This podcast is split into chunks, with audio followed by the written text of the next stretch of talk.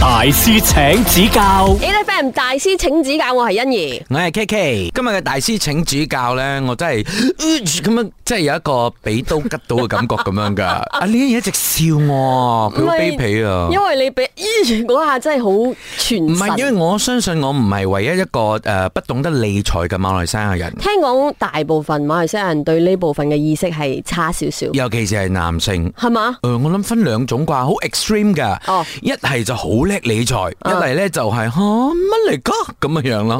所以今日咧，我哋有 Mr Money TV Peter，我哋嘅理財專家。歡迎 Peter。啊 Hello，大家好。佢講得啱唔啱？係咪男仔冇咁敏感啲啊？理財其實 K K 講得啱嘅，其實男仔係好極端嘅，嗯要就係非常之了解 investment 係點樣行啊，然之後 after that 特別 high risk 嘅，唔係咧就係完全唔理嘅，啊冒險性比較高㗎。係啦，冒險性比較高即，係佢哋去對於 crypto 嗰啲嘢好 adventurous 咁樣。啊係啦，all in 啊，哇！所以係 咪你知我啲噶啦？嗯我同時下啲年青人一樣噶嘛，我哋速食噶嘛，我哋要 instant 嘅所有嘢。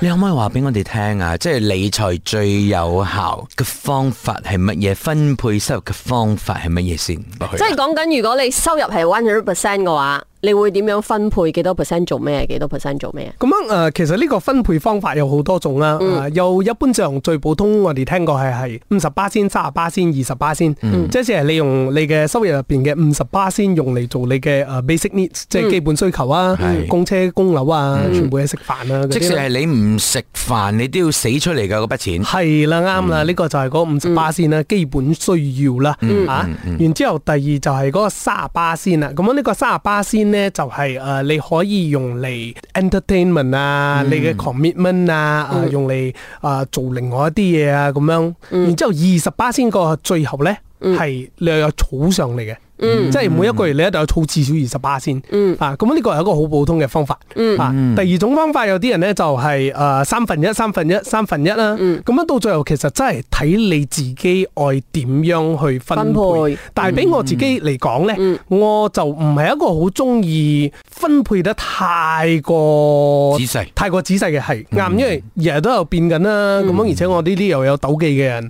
咁樣有時鬥技我呢啲嗰啲咁樣唔同噶啊！俾我嚟講，其實最緊要係你每一個月有至少十到二十巴仙儲起上嚟，嗯嗯哇！咁樣就 OK 噶啦。佢好好人啊！做咩事可以咁寬閒嘅十到二十八先，因為我啱想講啊吓，如果咁樣啊，不如咁啦，每每一個月咧出糧之後咧就低低攞七十八先出嚟先，因為哇五十加二十 啊嘛。咁嗰二十八先就當你係一定要嘔出嚟嘅錢，哦然之後係係多餘嘅你先可以攞嚟揮霍咯。但係我聽你講十到二十八先，我突然間係眼泛淚光啊唔係，！因為我覺得講到理財咧，好多朋友有一啲迷迷思就係講，哇！阿專家話咧，一定要儲四三十 percent，咁你硬硬咧去定一個你自己唔可能 achieve 得到嘅一個 level 嘅話咧，會令到你好快放棄呢件事。反而我覺得 start low 真係容易 achieve 到，慢慢先至進步。你呢啲比較保守啲咯，好似我哋呢啲冒險性強嘅人係咪？我哋真係會帶帶俾自己，我今個月淨係食麵包。啊，不過我相信呢啲都同你嘅 lifestyle 好有關係係係㗎嘛係啊係啊即係好似我唔太肯犧牲我嘅 lifestyle 嘅話，嗯咁可能我嗰、個誒三十八先多少少嗯咯，我變三十五巴先咯。嗯係啊係啊，大師請指教， A F M 大師請指教，我係欣怡。我係 K K，今日咧我哋有 Mr Money TV Peter，我哋嘅理財專家。歡迎 Peter。啊 Hello，大家好。咁頭先我哋講嘅幾個分配呢，都冇講到投資要擺喺邊。如果我係我覺得，哇，我要學下投資先，嗯咁、我一個月嘅人工要擺幾多 percent 開始 investment 呢樣嘢？ OK，所以呢個係真係睇個人啦。我有見過有啲人係一啲都唔投資啦，但係我唔會鼓勵啦。嗯啊，所以一般上你喺投資之前，你最緊要係有一個 emergency fund、 OK 啊，咁樣大概你儲到一個三個月至到六個月嘅緊急基金之後呢，你嘅 excess。你繼續落去再儲嗰二十巴先呢，你就可以用嚟投資啦。呢個係我本身覺得㗎啦，因為好多人唔係話可以直頭儲一個五十巴先。如果你係可以直頭每一個月五十巴先，你嘅人工可以攞出嚟儲錢嘅話，咁樣你可能可以放二十巴先落去緊急基金，然之後三十巴先用嚟誒、呃用嚟投資啦。但係有啲人真係。我每一個人可能我淨係搣得出一個十到二十巴先啫喎。咁我兩個放邊只先呢？咁我梗係放緊急基金先啦。因為如果你放投資嘅話，突然間聽日股市大冧嘅話，你攞唔出錢嘅喎。咁我唔通你食股票飽咩？咁我咁我啊真係嗱呢個嗱。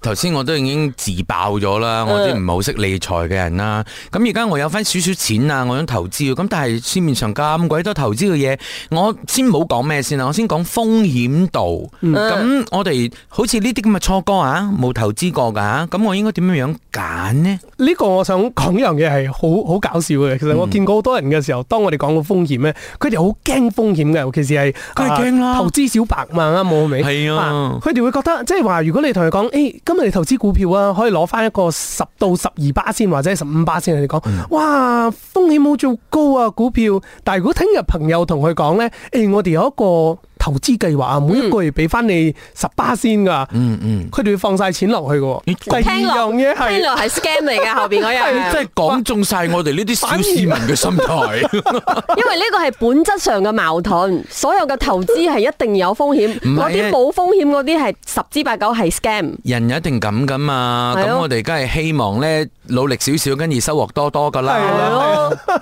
我我我蠢嘛，係 咪？你可唔可以唔好方方唔方便咧？俾一啲比較確實啲嘅例子，即係例如市面上好多啦，股票啦、保險啦、啊 FD 啦，嗯好嗯甚至乎 EPF 啦咁樣。與小白嚟講嘅話，咁我哋先攻邊一個啊？投資嘅嗰個 item 嗰個 asset 嚟講呢，其實我覺得所有馬來西亞人呢，你如果一開始嘅時候你真係咩都唔愛諗嘅話，你放 EBF 係最好啊。嗯，其實 EBF 可以俾你再加多啲錢落去，因為第一 EBF 每一年差唔多都會俾你五到六巴先，而且 EBF 有一個 guarantee 二點五巴先左右嘅，係即係佢唔會低過嗰個數目，而嗯且佢又唔會蝕錢啦。而且最緊要嘅係咩呢？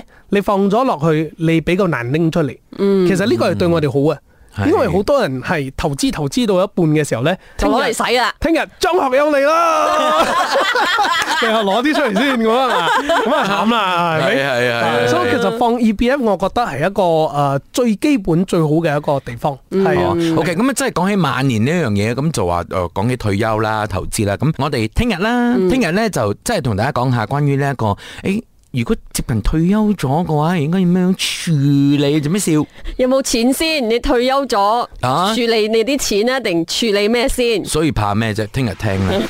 大師請指教， A F M 大師請指教，我係欣怡。我係 K K。好啦，今日咧我哋要繼續同 Mr Money TV 嘅 Peter 就係一位好勁嘅理財專家嚟嗯傾一傾，即係喺接近退休年齡，嗯你要 plan 呢件事嘅話，係應該點樣 plan？、我哋再一次歡迎 Peter。 Hello，大家好。退休咧，除咗係感覺上開始有啲休閒啦，不過咧，阿 K K 琴日話我點解笑咧，就係話，喂，如果退休喎，都未開始諗喎理財喎，咁點算咧？仲有冇希望嘅咧？嗯，誒或者係咁樣啊，即係其實呢一段唔係淨係 for 退休人士係㗎，啊嗯計劃退休嘅話，即係李欣怡咁樣咧，即係哇花樣年華二十五歲，我係唔會應該可以退休㗎開始計劃㗎我啦。係唔會退休嘅。所以都應該聽我意思係哦講。 ，OK OK，所以誒，如果話好 technical 嚟講，好技術性咁樣，我你你需要計啊，即係你係知道，如果有一日你退休嘅時候，你愛用幾多錢大概。所以 let's say，如果我話我今年三十六歲啊，我想六十歲嘅時候退休啊，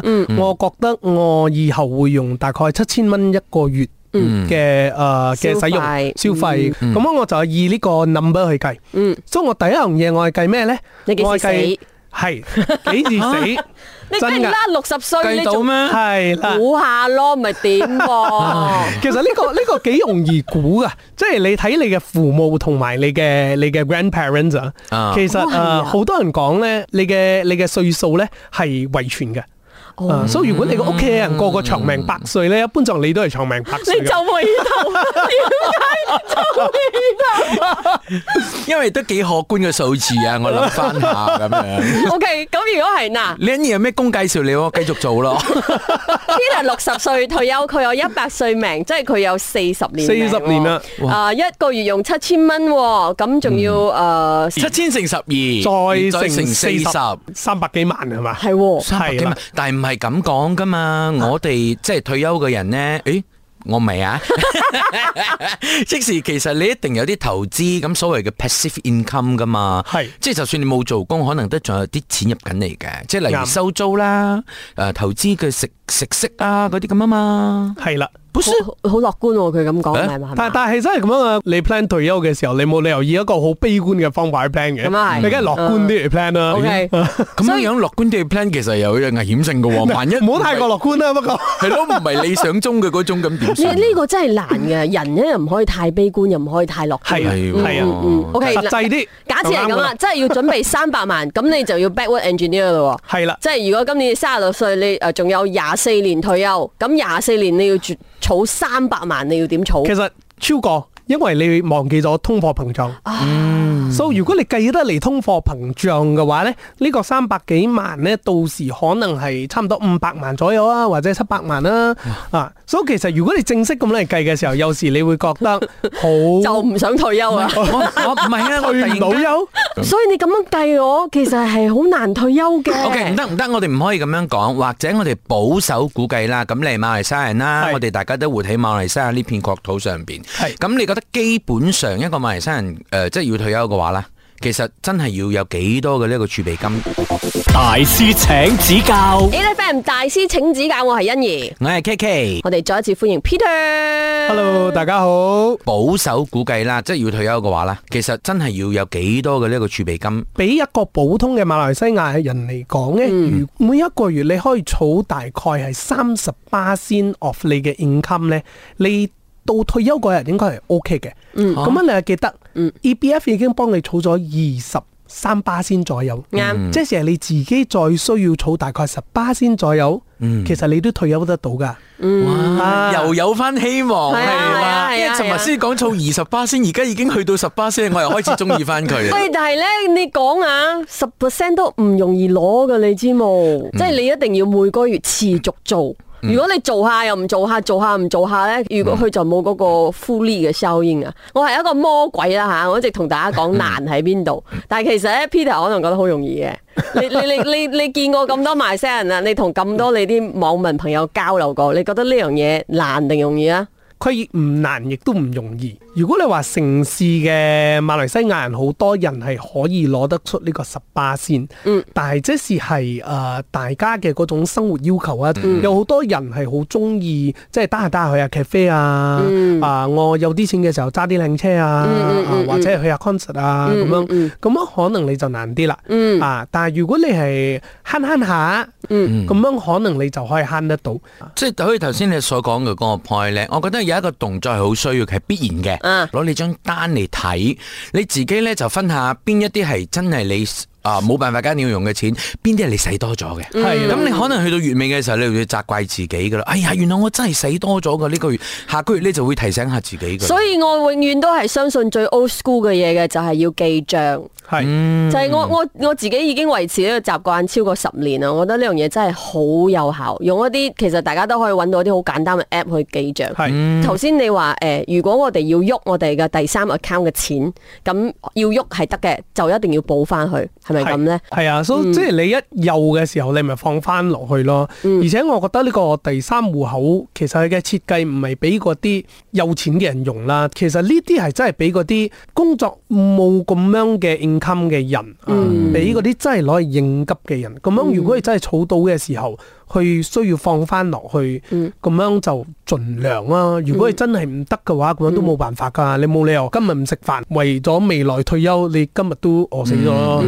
啊即係個生活智慧嚟㗎吓，即係我哋要懂得活在當下嘅同時，亦都要計劃未來。係啊，我覺得理財係一門哲學嚟嘅係啊，好深奧啊。 ，gender 咁所以咧，即係即係聽日翻嚟嘅時候咧，我哋就會着另外一個，我哋不能夠控制嘅一個，好恐怖。頭先已經提過，啊通貨膨脹。大師請指教。